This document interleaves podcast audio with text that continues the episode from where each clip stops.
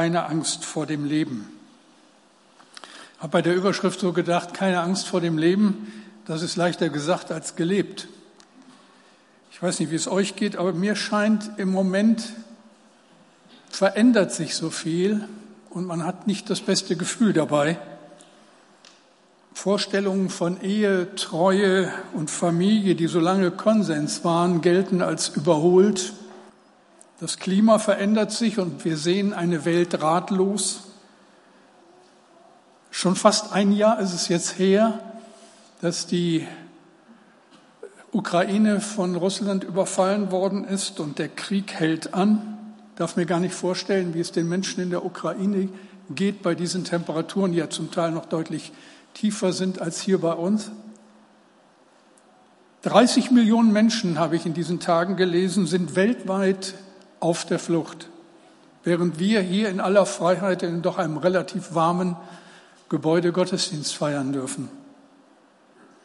Und dann nicht zuletzt auch die Energiekrise, die uns trotzdem kalt erwischt. Während die einen nicht so richtig wissen, wie sie durch den Winter kommen sollen, fahren die anderen ungeheure Gewinne ein. Und das ist nicht fair. Und dann beobachten wir mit Sorge die Veränderungen in der Politik. Man traut denen da oben nicht mehr. Die ganze Weltordnung scheint uns in diesen Tagen in Frage gestellt. Werden wir, wird unsere Generation, eine nächste Generation Zeugen einer weltpolitischen Entwicklung, die den Beginn einer neuen Welt einläuten? Pfeift Gott das Spiel ab? Ist es soweit? Und wer hat recht in dem Konzert der vielen Stimmen, die unterschiedlichen Meinungen in unserem Land? Wer hat recht für das letzte Wort? Wer hält die Fäden der Macht in der Hand? Ich musste an eine Geschichte von Karl Barth denken, dem bekannten Schweizer Theologen.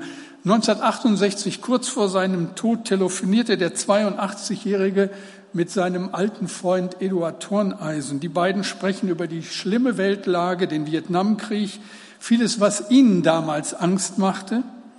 Und dieses Telefongespräch schloss mit den Worten Barths, die berühmt geworden sind. Er sagte zu seinem Freund, lass die Ohren nicht hängen, lieber Freund, es wird regiert. Es wird regiert. Das erinnert an letzten Sonntag an die Predigt von Markus Zobeck, an das Lied Freuet euch doch, weil Jesus siegt, sein ist die ganze Welt des Satans Reich da niederliegt, weil Christ ihn hat gefällt.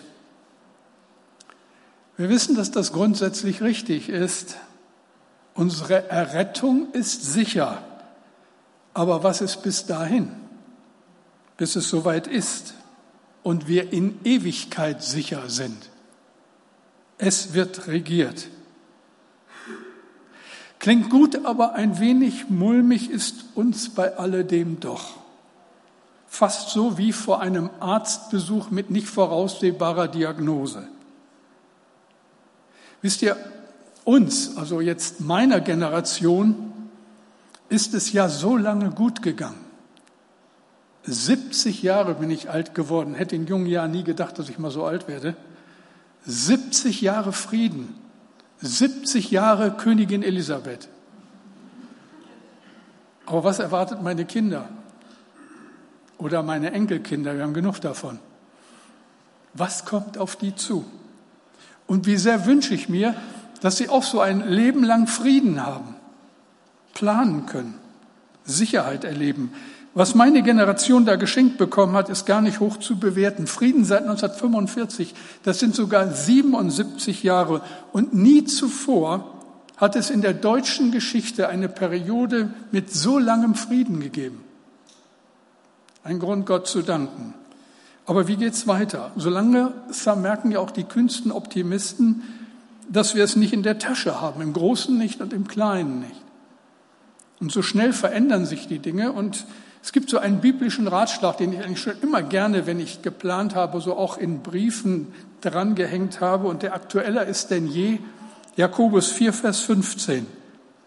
Dagegen sollt ihr sagen, wenn der Herr will, werden wir leben und dies und das tun so Gott will und wir leben. Wie schnell wird unser ganzes Planen Makulatur, wenn es so ganz, ganz, ganz anders kommt, als wir es erhofft haben. Und wir merken, wir können daran nichts ändern. Es war im Sommer 2017. Wir bekommen einen Anruf von einer lieben Freundin aus Norddeutschland. Sie war mit ihrem Mann im Urlaub, der war vor dem Frühstück eine Runde schwimmen gegangen und nicht zurückgekommen. Er war auf den See hinausgeschwommen und konnte nur noch tot geborgen werden. Zehn, Jahre, äh, zehn Tage später musste ich die Beerdigung in Bramstedt halten vor so vielen Menschen. Und Martin hatte uns noch zwei Wochen vorher hier in Bremen besucht und wir haben miteinander Pläne geschmiedet. So Gott will und wir leben.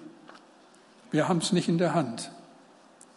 Aber wenn wir glauben, Gott aufs Wort glauben, dann sind wir in seiner Hand, egal was geschieht. Und deswegen kann der Apostel schreiben, Römer 8, 28, wir wissen aber, dass denen, die Gott lieben, alle Dinge zum Besten dienen, denen, die nach seinem Ratschluss berufen sind. Weiß nicht, wie es dir bei diesem Vers geht. Ich muss einfach mal fragen, glaubst du das? Das klingt doch gut. Aber glaubst du das? Wir wissen, dass denen, die Gott lieben, alle Dinge zum Besten dienen. Ist das wirklich wahr? Schon einige Jahre her, da hat eine deutsche Band ein Lied gesungen, das die Charts eroberte und wohl den Nerv der Menschen in unserem Land getroffen hat. Irgendwas bleibt von Silbermond. Die Älteren unter uns erinnern sich. Da heißt es in diesem Song unter anderem, Gib mir ein kleines bisschen Sicherheit in einer Welt, in der nichts sicher scheint. Gib mir in dieser schnellen Zeit irgendwas, das bleibt. Gib mir einfach nur ein bisschen Halt und wieg mich einfach nur in Sicherheit. Hol mich aus dieser schnellen Zeit. Nimm mir ein bisschen Geschwindigkeit. Gib mir was, irgendwas, das bleibt. Was bleibt in einer Welt, die sich so rasend schnell verändert? Eine Welt, der, die vielen Angst macht. So viel kann passieren und so viel wird passieren. Und du und ich, wir stehen mittendrin. Und wir merken ja auch, die Zahl derer, die das nicht mehr packen, steigt. In immer mehr großen Firmen werden inzwischen Beratung und Kurse angeboten zur Stress, zur Angstbewältigung. Unerklärliche Ängste lähmen die Menschen, gerade bei uns hier im Westen, wo doch scheinbar alles so sicher ist und gerade in verantwortungsvollen Berufen. Und da fragt man sich, was bringt der Glaube? Welche Alternative zeigt er auf? Paulus schreibt in Römer 8, 38 bis 39, denn ich bin gewiss, dass weder Tod noch Leben, weder Engel noch Mächte noch Gewalten, weder Gegenwärtiges noch Zukünftiges, weder Hohes noch Tiefes, noch irgendeine andere Kreatur uns scheiden kann von der Liebe Gottes, die in Christus Jesus ist, unserem Herrn. Stell dir einmal vor, das stimmt. Gott gibt es wirklich und er macht dir inmitten all der Verunsicherung diese Zusage.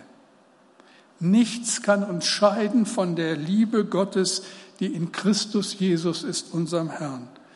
Und da muss ich dich fragen, auch in meiner Verantwortung als jemand, der hier heute Morgen predigen darf, ist er dein Herr? Glaubst du Gott? Vertraust du seinem Wort? Wisst ihr, Krisenzeiten, die wir zurzeit erleben, sind immer die Chance zur Besinnung und zum Neuanfang. Die Angst kann uns auf der einen Seite lähmen, sie kann aber auch ein Fingerzeig Gottes sein, der uns darauf hinweist, dass es höchste Zeit ist, nachzudenken, innezuhalten, mal zur Ruhe zu kommen.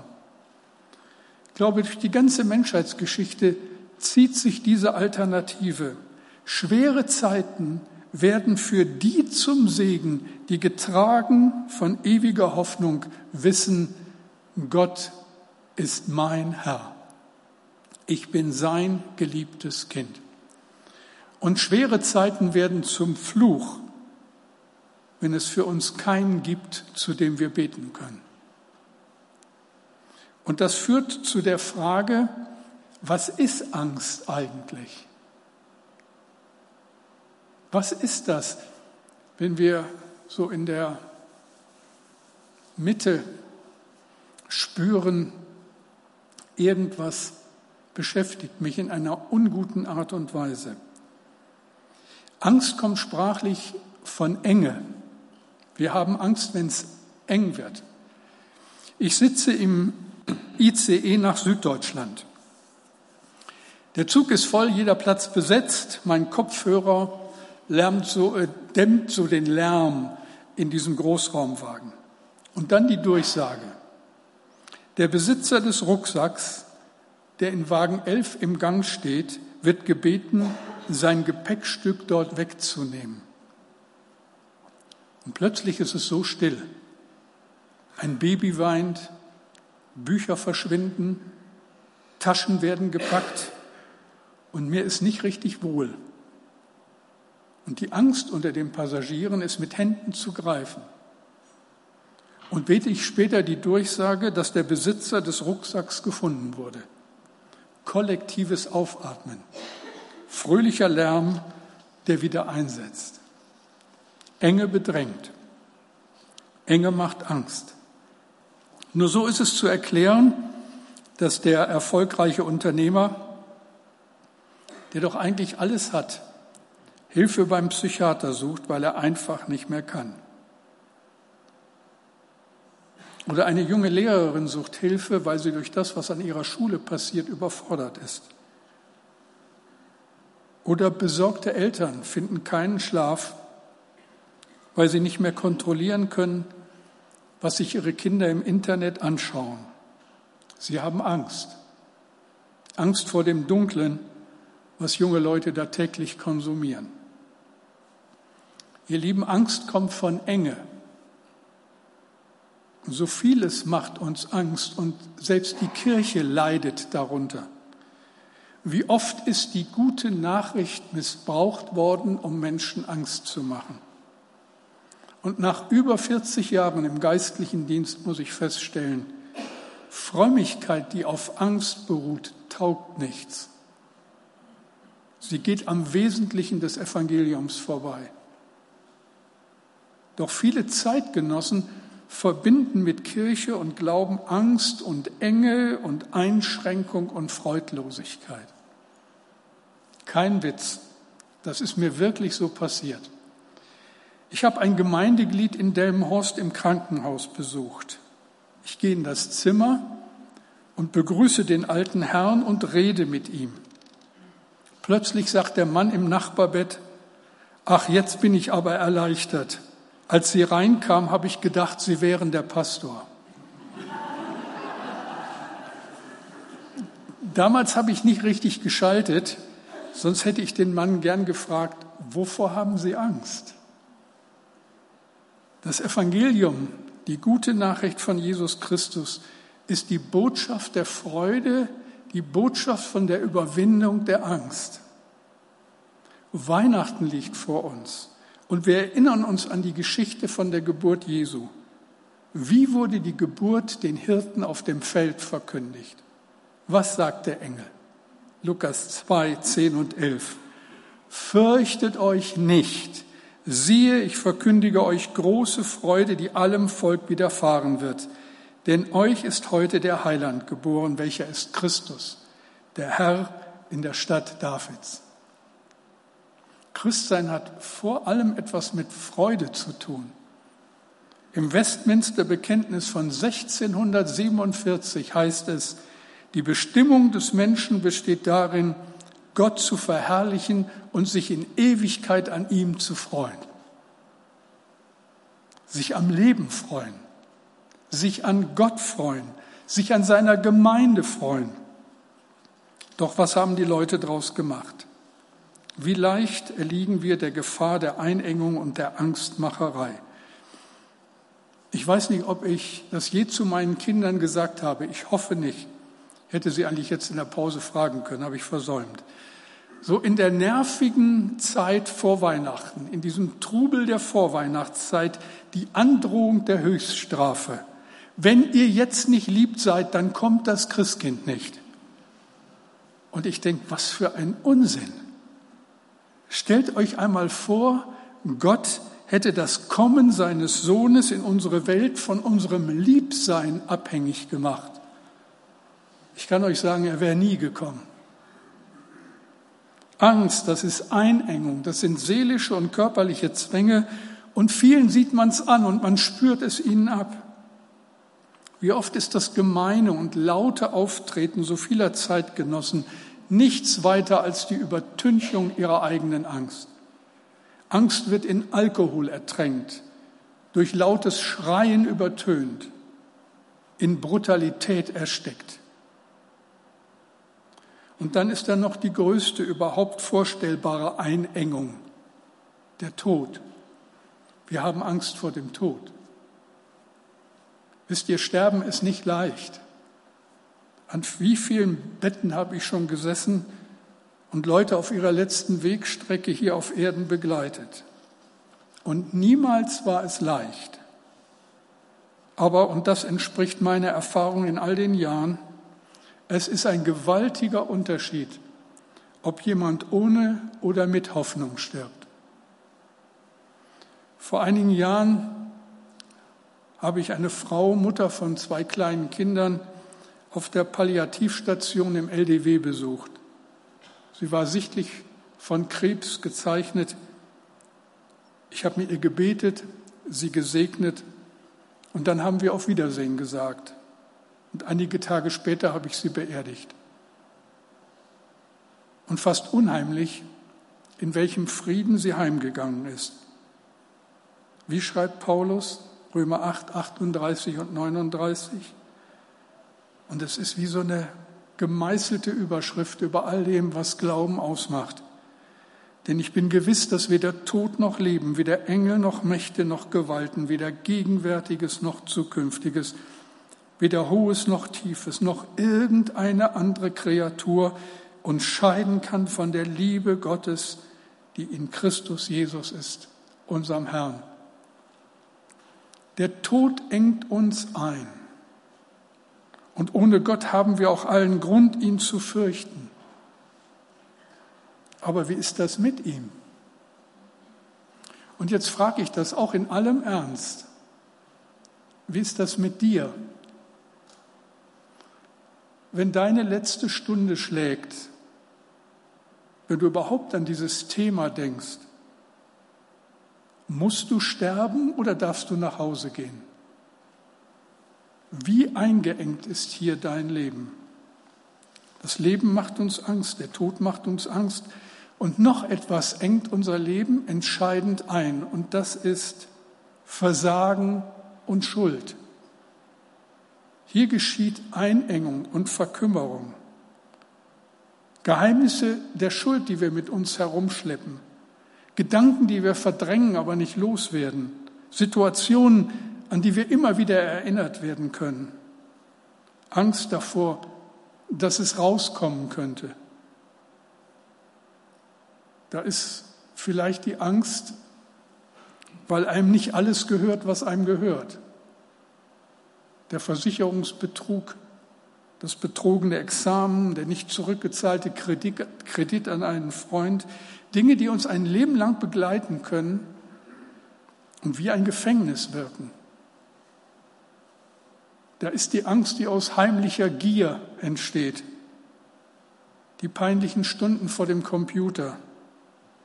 Bilder, die wir uns zumuten, ängstlich darauf bedacht, keine Spuren auf der Festplatte zu hinterlassen. Da sind die Selbstvorwürfe, die uns einengen, die uns Angst machen, weil man Chancen verpasst hat, unwiderruflich. Wie viele Tränen werden an Gräbern geweint, weil man die Chance zur Versöhnung ausgeschlagen hat? Der versprochene Besuch hat nie stattgefunden. Das befreiende Wort wurde nie geschrieben und dann ist es zu spät. Versagen, Versäumnisse, dunkle Geheimnisse sind es, die uns Angst machen. Dinge im Leben von Männern und Frauen, die das Gewissen zutiefst belasten und alle Freude immer wieder im Keim ersticken. In der Zeitschrift Family stand der Bericht über Christa Heinl, Die heute 70-Jährige hatte mit 23 Jahren ein Kind abtreiben lassen. Danach kam sie über 20 Jahre lang mit ihrem Leben nicht mehr zurecht. Obwohl sie noch drei weitere gesunde Kinder bekam und eine gute Ehe führte, plagten sie immer wieder Angstträume. Sie war ständig krank und schreibt, ich bin halb verrückt geworden. Ihr Leben änderte sich erst, als sie Christ wurde und erleben konnte, wie Vergebung Jesu ihr Gewissen entlastete. Als ihr Mann starb, bat er sie wegen der Abtreibung um Vergebung. In 27 Jahren hatte das Paar nie darüber gesprochen. Ihr Lieben, wenn es in unserer Seele, in unserem Herzen nicht stimmt, können wir wohl Jahre, sogar Jahre, Jahrzehnte verdrängen, aber richtig wohl geht uns dabei nicht. Und Gott allein, wie weiß, wie viele dunkle Geheimnisse es hier an diesem Morgen gibt. Welche Bilder in solchen Momenten aufsteigen. Wie viel Angst es da gibt vor dem Offenbarwerden. Und deshalb auch diese Frage, wie sieht's in deinem Leben aus? Wo bist du eingeengt? Durch Schuld und Versagen. Wo hast du Angst? Und die gute Nachricht ist, niemand hindert uns daran, unser Leben in Ordnung zu bringen. Neu durchstarten und wieder mit Jesus leben. Oder ein erstes Mal in allem Ernst sagen, Gott, ich komme zu dir mit meiner Angst, mit meinem Leben. Ich will so gerne mehr von dir erfahren, dich kennenlernen. Bitte hilf mir. Und wisst ihr, dann ist nicht Zeit für langes Reden, aber sicherlich Zeit für einen ersten Schritt in die heilende Gegenwart Gottes. Jesus sagt in Johannes 14, Vers 1, Euer Herz erschrecke nicht. Glaubt an Gott und glaubt an mich. Heilung kommt von dem einen Gott, der immer bereit ist, wenn wir kommen und zugeben, dass wir seine Hilfe brauchen. Aber genau das fällt uns ja so schwer. Wir tun uns schwer damit zu kommen. Ich denke sogar, vielleicht gab es nie eine Generation oder noch nie eine Generation wie die unsere, die so selbstsicher wirkt. Der Glaube an Gott ist ja in vielen Fällen keine Option. Schuld wird klein geredet, Angst geleugnet. Ich habe so gedacht, es gibt so drei, drei populäre Möglichkeiten, die relativ erfolgreich verhindern, dass an dieser Stelle ernsthaft und intensiver nachgefragt wird. Die erste Möglichkeit, ich denke einfach nicht mehr dran. Das ist die hohe Kunst des Verdrängens. Und ich glaube, das hohe Tempo, das wir heute fahren und der viele Lärm, der, hilft, der hilft uns dabei, bloß nicht nachzudenken. Über bestimmte Entwicklungen im Leben wird dann einfach nicht gesprochen. Ich denke manchmal, solche Menschen sterben lieber, als dass sie den Eindruck vermitteln, sie könnten die Fassung verlieren. Manche kommen so ein Leben lang über die Runden, andere werden dabei krank, überfüllte Wartezimmer von Psychologen und Psychiatern belegen es. Eine erste Möglichkeit, ich denke einfach nicht mehr dran. Eine zweite, Ablenkung durch ständige Beschäftigung. Das ist ja in unserer Zeit eine äußerst wirkungsvolle Methode. Stille braucht man gar nicht zu meiden, denn es gibt sie eh nicht mehr. Und spätestens seit der Erfindung des Handys wurde Stille zu einem seltenen Gut. Und so wird selbst die Freizeit für viele Menschen zur ständigen Beschäftigungstherapie, immer auf der Flucht vor den eigenen Gedanken und einem mahnenden Gewissen. Und schließlich die dritte Möglichkeit, Verdrängung durch Spott angesagt wie nie zuvor. Da wird alles lächerlich gemacht. Auf den Partys machen sie zweideutige Witze, die auch vor dem Sohn Gottes nicht Halt machen. Ein deutscher Komiker macht sich über Jesus am Kreuz lustig. Ein berühmter englischer Film zieht ohne Rücksicht auf Verluste die ganze Jesus-Geschichte durch den Kakao. Alle oder besser fast alle lachen aber das Lachen wirkt bemüht. denn die Angst bleibt. Jesus sagt, Johannes 16, Vers 33, in der Welt habt ihr Angst, aber seid getrost, ich habe die Welt überwunden. Und ich frage mich, wie sollen wir klarkommen ohne ihn? Einfach nicht dran denken, ständig was unternehmen, um zu verdrängen, sich über alles lustig machen? Welchen Ausweg aus der Angst gibt es? Und die Alternativen scheinen grenzenlos. Soll ich mir ein Amulett um den Hals hängen? Eine Buddha-Figur in den Hausflur stellen? Mir die Karten legen lassen? Unzählige Videos selbsternannter Propheten auf YouTube angucken? Aber was, wenn ich bei alledem das Kostbarste verpasse? Wenn ich ihn verpasse? Bill Rittinghouse, Pastor in Kansas, war mit dem Auto unterwegs, als er bemerkte, wie vor ihm ein schwer beladener Pkw ein Teil des Gepäcks verlor, das oben auf dem Dach untergebracht war. Der Fahrer hatte das gar nicht bemerkt, war weitergefahren. Rittinghouse hielt an, untersuchte das Gepäckstück, war nichts Wertvolles, aber eine goldene 20-Dollar-Münze war dabei. Und auf der Goldmünze stand 20 Jahre vertrauenswürdiger, vorbildlicher Einsatz ein Geschenk an Otis Sampson. Rittinghaus bekam durch einen Kontakt zu dem betreffenden Firma heraus, dass Otis Sampson beim Empfang dieser Medaille gesagt hatte, das ist der wertvollste Besitz, den ich habe. Rittinghaus schrieb Otis Sampson einen Brief und legte die Ehrenmedaille dazu. Der Brief endete mit der Feststellung, so viele Dinge sind für mein Leben wichtig, aber das Wertvollste in meinem Leben ist, dass Jesus Christus mein Herr und mein Heiland ist. Ein Jahr später, zu Weihnachten, bekam Rittinghouse ein kleines Päckchen zugeschickt. In diesem Päckchen war die goldene Ehrenmedaille und ein Brief. In dem schrieb Otis Sampson, am letzten Sonntag haben meine Frau und ich uns in der kleinen Kirche hier in Colorado taufen lassen. Wir geben Ihnen die Münze mit der Bitte, sie in Ehren zu halten. Wir sind alte Leute.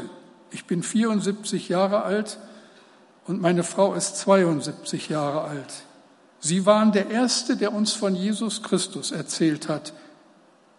Nun ist er unser wertvollster Besitz. Jesus sagt, in der Welt habt ihr Angst, aber seid getrost. Ich habe die Welt überwunden. In unsere Enge kommt der Herr. In einem Psalmwort heißt es, er führte mich hinaus ins Weite, denn er hatte Lust zu mir. Und Jesus wusste, was Angst ist. Wie muss es ihm gepackt haben im Garten Gethsemane und dann schließlich am Kreuz, als er rief, mein Gott, mein Gott, warum hast du mich verlassen? Jesus kennt unsere Angst und er hat sie überwunden. Er ist der Sieger über Hölle, Tod und Teufel, denn sein letztes Wort am Kreuz ist, es ist vollbracht. Und deshalb kenne ich nur einen Weg. Einen Weg, der uns die Angst nimmt und uns mit Hoffnung auf eine ewige Zukunft beschenkt. Glaube an Gott. Vertraue Jesus dein Leben an. Lass zu, dass der Heilige Geist dir zeigt, wo es lang geht. Jesus will das, will dir begegnen, dich berühren, dir die Angst vor dem Leben nehmen.